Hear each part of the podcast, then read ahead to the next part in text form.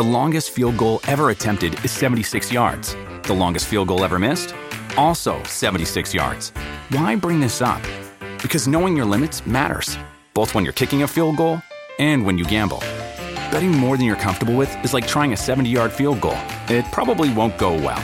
So set a limit when you gamble and stick to it. Want more helpful tips like this? Go to keepitfunohio.com for games, quizzes, and lots of ways to keep your gambling from getting out of hand.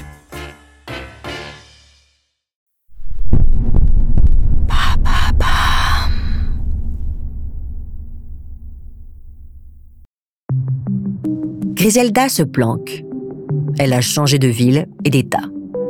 Elle a choisi la Californie. Personne ne la connaît là-bas. À Los Angeles, elle continue sa vie de millionnaire dans l'anonymat. Un quotidien plutôt tranquille et discret. Mais la madrina ne peut rester inactive. Elle a quand même gardé quelques contacts en Colombie et continue, à moindre échelle, d'arroser les États-Unis en cocaïne. Janvier 1985. La DEA vient de mettre la main sur un gros, un très gros poisson. Le seul Américain appartenant au cartel de Medellin, très bien placé dans la hiérarchie. Max Mermelstein. Ils l'ont arrêté à Davie, en Floride. Il roulait tranquillement dans sa Jaguar. Il n'a opposé aucune résistance.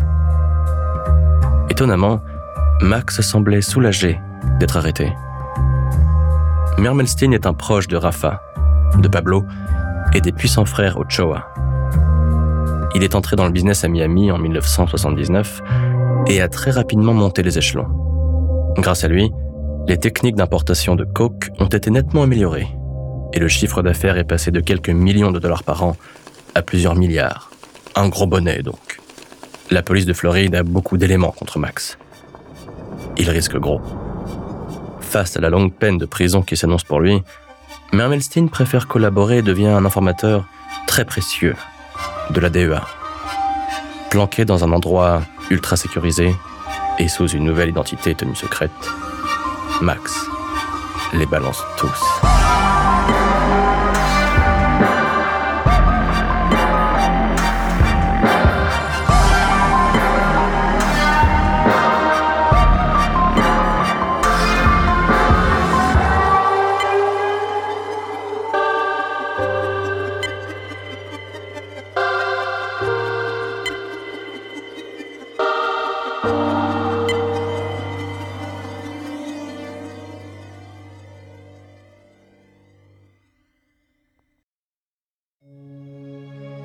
Miami est en train de s'effondrer.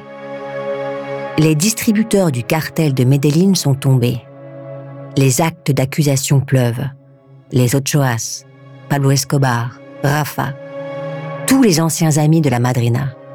Un putain de traître est en train de tout moucharder.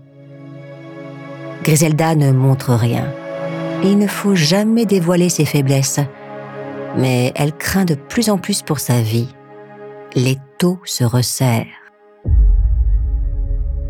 La DEA n'a pas un informateur, mais deux. En prison, Jerry Gomez, un ancien proche de la marraine et de ses fils, a décidé de lui-même de faire tomber les Blancos. La mission confiée par la DEA est simple. Il doit rester proche de Dixon, Hubert et Osvaldo pour ramasser un maximum d'infos sur leur mère.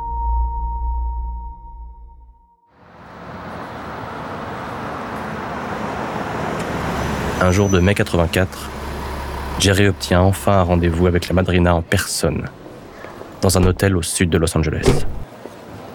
Deux agents fédéraux, Bob Palombo et Annabelle Grimm, se planquent à quelques mètres, cachés derrière des journaux. Ils peuvent, à tout moment, interpeller la reine de la cocaïne. Mais, au dernier moment, ils décident de ne rien faire et rebroussent discrètement chemin. Arrêtés ici et maintenant, Griselda mettrait gravement en danger la vie de leur. Ils étaient si proches d'elle. Tant pis. Ils ont encore un atout dans leur poche. Grâce aux informations de Jerry, la DEA a localisé la maison californienne de Griselda Blanco. Elle vit en banlieue de Los Angeles, dans la petite ville résidentielle d'Irvine, une maison simple, style middle class américaine. Elle cohabite avec son fils Michael Corleone, la nounou de celui-ci, et sa mère, Anna Lucia, qu'elle a fait venir de Colombie. Griselda a troqué à contre-coeur ses tailleurs Chanel pour des survêtements velours, plus passe-partout. Elle tue le temps en passant la plupart de ses journées au centre commercial à faire du shopping. D'extérieur, elle ressemble à toutes les quarantenaires latinos de Californie. C'est une dame potelée qui aime dépenser son argent sans excès. Elle ne peut plus se le permettre. Depuis la guerre des cocaine cowboys, ses revenus ont été divisés par huit. Elle ne parle pas à ses voisins. En fait, Griselda n'adresse la parole à personne. Seuls ses plus grands fils savent où elle vit. Ils lui rendent parfois visite, mais elle les renvoie illico. C'est une fugitive. Elle est sur ses gardes, attentive à tout ce qui l'entoure. La moindre erreur pourrait la faire remarquer. Bob Palombo et deux de ses collègues, les agents Cobell et Briggs, la surveillent de près. Ils veulent être sûrs de leur coup. Ils n'ont pas le droit à l'erreur. Bob la traque depuis dix ans. Il connaît l'animal. Il sait de quoi elle est capable. Il ne veut pas risquer sa vie et celle de ses hommes.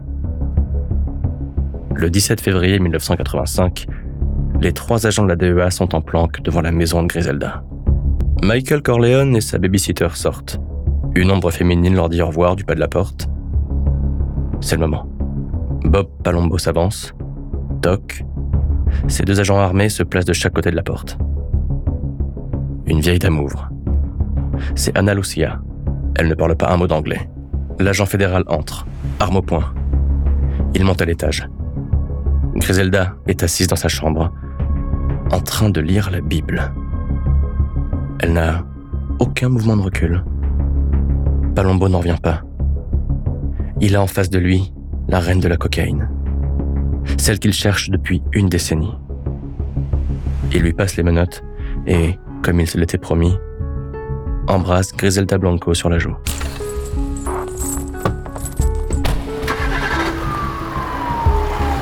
Emmenée au poste, Griselda Blanco est accusée de conspiration en vue de fabriquer, d'importer et de distribuer de la cocaïne aux États-Unis.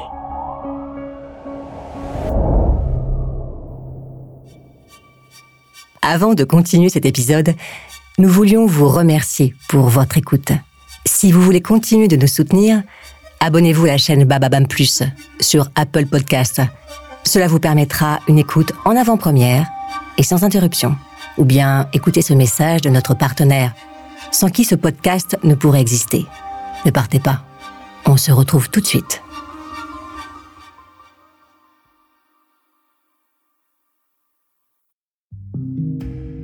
Elle a été arrêtée sans panache. Elle savait que ce jour arriverait.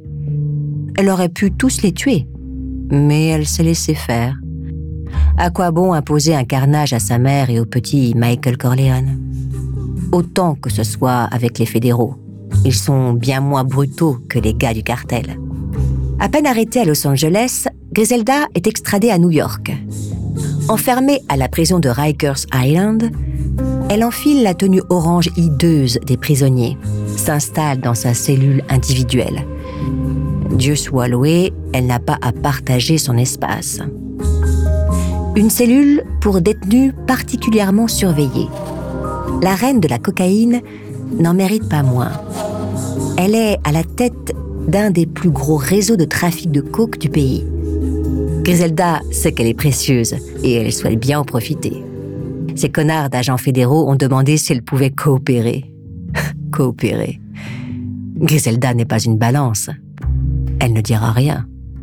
C'est aux flics de faire leur boulot d'enquête. Son procès est fixé au 17 juin 1985. Elle a choisi les meilleurs avocats. Enfin les meilleurs, les plus chers. Jugée seulement pour trafic, à l'issue de 15 jours de procès, elle prend 15 ans, la peine la plus lourde pour ce genre de crime. Elle s'en sort plutôt bien. Mais à l'annonce du verdict, la madrina reste de marbre pas un sourire, pas un ouf de soulagement. Plutôt une tombe en Colombie qu'une cellule aux États-Unis. C'est ce que disent tous les narcos. Quelques jours après le verdict du procès de Griselda, ses trois fils sont arrêtés à Los Angeles. C'en est fini pour les Blancos. La madrina a finalement été ramenée en Californie, dans la prison fédérale pour femmes de Dublin, pendant que son dernier fils, Michael Corleone, est placé dans des familles d'accueil. Griselda n'est pas une détenue comme les autres. Elle est riche et puissante. Avec son argent, elle s'octroie tous les droits. Elle refuse par exemple de porter l'uniforme réglementaire des prisonniers. Dans sa cellule, elle a du parfum, de la drogue, des liasses de billets, et ses repas sont nettement meilleurs que ceux des autres. À l'extérieur, c'est une petite célébrité. À la suite de son arrestation, son nom a tourné dans tous les médias nationaux. Depuis, la marraine reçoit des centaines de lettres de fans. Ses lettres favorites sont celles d'un jeune Californien de 23 ans, Charles Cosby. Au début, elle les lisait pour faire passer le temps et pour booster un peu son ego. Le jeune homme est fou de Griselda. Ses lettres sont enflammées. Il l'admire sans mesure. C'est un petit dealer de crack des rues de Fresno en Californie. Un gars qui n'a pas les moyens de son ambition. Au fil des lettres, Griselda se laisse happer par les mots de Charles, jusqu'à s'identifier à lui. Comme elle, il vient de la rue. Comme elle, il rêve de grandeur. Ces mots l'apaisent, la divertissent. Et il lui rappelle à quel point c'est une femme importante. Alors un jour, elle lui téléphone depuis sa prison. Il parle des heures, puis passe des journées entières au téléphone, jusqu'à ce que Griselda propose à Charles de se rencontrer. La madrina est en manque de contact physique et pimenterait bien ses journées avec un jeune homme de 20 ans de moins qu'elle. Au parloir, le coup de foudre est immédiat. Ce Charles est un gars bien, un mec sérieux, à qui elle peut faire confiance. La prison n'empêche pas Griselda de continuer son business. Elle a soudoyé tellement de gardiennes qu'elle peut continuer de gérer le peu d'équipe qui lui reste par téléphone. Mais il lui faut quelqu'un qui chapeaute le trafic à l'extérieur. Ce quelqu'un, ce sera Charles. Elle en fait son homme à tout faire, son amant, son gestionnaire, son banquier, et même un père de substitution pour Michael Corleone. Il a été propulsé à la tête du business de Griselda en quelques mois. Il gère tout de A à Z. Il rencontre les clients aux quatre coins du pays, vérifie la marchandise, récupère l'argent, le place dans divers paradis fiscaux et rapporte tout ce qui se passe à l'extérieur à Griselda.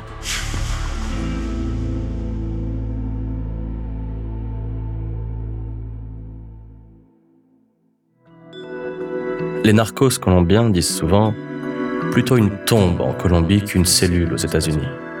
Les fils Blanco le savent bien. Quand au début de l'année 1992, ils sont libérés de prison et renvoyés en Colombie. Sur le sol de Medellín, Dixon, Hubert et Osvaldo sont des proies de choix pour tous les ennemis de leur mère. Osvaldo est assassiné en premier par des gars d'Escobar. Hubert, le deuxième fils de Griselda, venge son frère avant d'être tué à son tour. Dixon, l'aîné, s'en sort miraculeusement. Elle a perdu deux de ses fils, la chair de sa chair. Sa vengeance sera terrible. Griselda a déjà mis deux, trois de ses gars sur le coup. Continuer de gérer son trafic et ses assassinats depuis sa cellule lui permet de ne pas sombrer dans la déprime. En plus, Charles semble lui échapper. Elle a le flair pour ça. Il la trompe. Comme à son habitude, elle envoie un groupe de tueurs à sa poursuite. Trois latinos arrivent à la hauteur de la voiture de Charles. Ils tirent en rafale. Charles est touché au bras, juste au-dessus de son tatouage. Don't trust any bitch. Ne fais confiance à aucune salope. Mais Cosby connaît la madrina.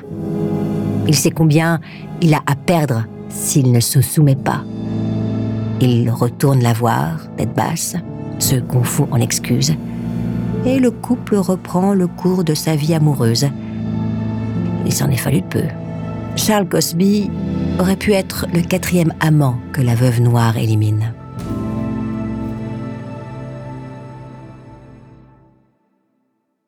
En novembre 1993, la DEA met enfin la main sur Jorge Ayala, Rivi, le tueur à gage de Griselda. Il est accusé de trois meurtres à Miami, le petit Johnny Castro et le couple Lorenzo. Il risque la peine de mort. Rivi décide de coopérer pour alléger sa peine. Il reconnaît ses crimes et balance tout ce qu'il a sur Griselda Blanco. La DEA a enfin assez de preuves pour inculper la marraine à Miami. Enfermée depuis 1985, Griselda a quasiment fini sa peine. Elle pourrait sortir de prison dans moins de cinq ans et reprendre le cours de sa vie de narcotrafiquante. Elle n'attend que ça. Mais en septembre 1994, son avocat lui apporte une mauvaise nouvelle. Rivi a été arrêté. Il coopère avec la justice. Griselda est accusée d'avoir commandité les trois meurtres à Miami. Elle risque la peine de mort.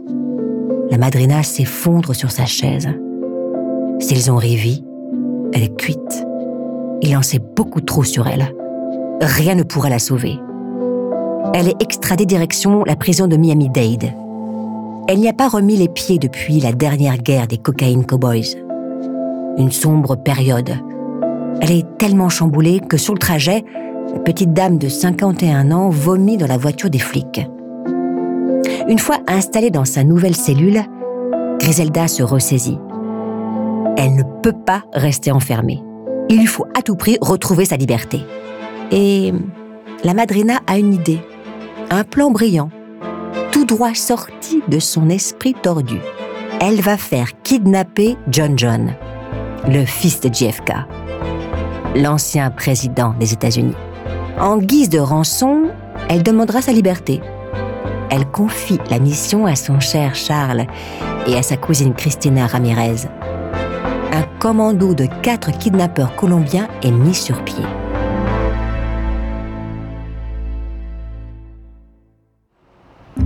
À New York, il localise John Kennedy. L'homme ne se doute de rien, il promène son chien dans les quartiers chics de l'Upper East Side. Les kidnappeurs sont prêts à agir. Mais au moment où il s'apprête à bondir sur John John, une voiture de police passe. Le plan est avorté. Dommage, il aurait fonctionné. Ces incapables n'ont pas été foutus de s'en prendre à un gringo sans défense. À cause d'eux, Griselda moisit au fond de sa petite cellule. Si elle pouvait, elle les tuerait tous de ses propres mains. Pour Charles Cosby, c'est le coup de trop. Il a atteint ses limites et décide de rompre tout lien avec Griselda.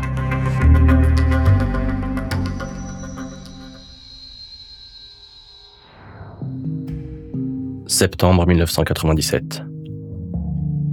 Charles est cité à comparaître. Dans le cadre du procès à venir, il doit témoigner contre Griselda. Il est prêt. Il va parler, puis il s'éloignera à jamais de cette vie de criminel. Mais face aux avocats impitoyables de la marraine, il panique. Pour enregistrer sa déclaration, il doit donner son nom et son numéro de sécurité sociale. Mais s'il le donne, les avocats de Griselda réussiront à remonter jusqu'à son adresse. Et Charles craint pour sa vie. Il le sait très bien. On ne quitte pas la madrina sans conséquence. Pour gagner du temps, il demande d'aller aux toilettes. Sur le chemin, il croise une très jolie femme, la secrétaire du procureur. La demoiselle lui glisse son numéro dans la main et le soir même, il se retrouve à l'hôtel. Quelques mois plus tard, le bureau du procureur apprend la nouvelle. Non seulement la secrétaire a couché avec Charles Cosby, mais pire, elle a eu des relations téléphoniques à caractère sexuel avec le témoin principal du dossier, Jorge Ayala, Rivi. Le conflit d'intérêts est énorme. Le témoignage de Rivi perd toute sa crédibilité. Le dossier ne tient plus. Le procureur du comté de Miami-Dade doit se rendre à l'évidence. Le procès ne peut pas avoir lieu. Il passe un accord avec Griselda. Si elle plaide coupable pour les trois meurtres, elle ne sera condamnée qu'à 10 ans de prison. Par un surprenant rebondissement, la reine de la cocaïne vient d'échapper à la peine de mort. Les policiers de Miami et la DEA sont furieux.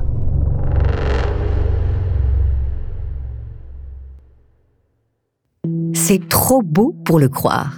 Griselda doit sûrement être cocu pour avoir autant de chance. Qu'importe si ça lui évite la chaise électrique. Il lui reste quoi? Sept ans de prison à tirer? Elle sera libre? Quel soulagement? L'ange de la mort, la marraine, est libérée en 2004, expulsée illico en Colombie. Âgée de 61 ans, elle s'installe discrètement dans un pavillon de Medellín dans un quartier riche et sécurisé. Elle cesse tout trafic et limite ses sorties. Son fils, Michael Corleone, est quasiment la seule personne qu'elle fréquente. La madrina vit ainsi paisiblement pendant huit ans sans jamais se faire repérer. Mais le 3 septembre 2012, trop confiante, elle décide de sortir acheter de la viande pour préparer un bon plat à Michael Corleone et sa femme. Elle vient de payer sa pièce de bœuf quand deux hommes à moto lui tirent dessus. Le mode d'assassinat qu'elle a elle-même inventé dans les années 80. Elle s'écroule à 69 ans, après avoir régné dans le sang pendant plus de 25 ans sur l'empire de la cocaïne.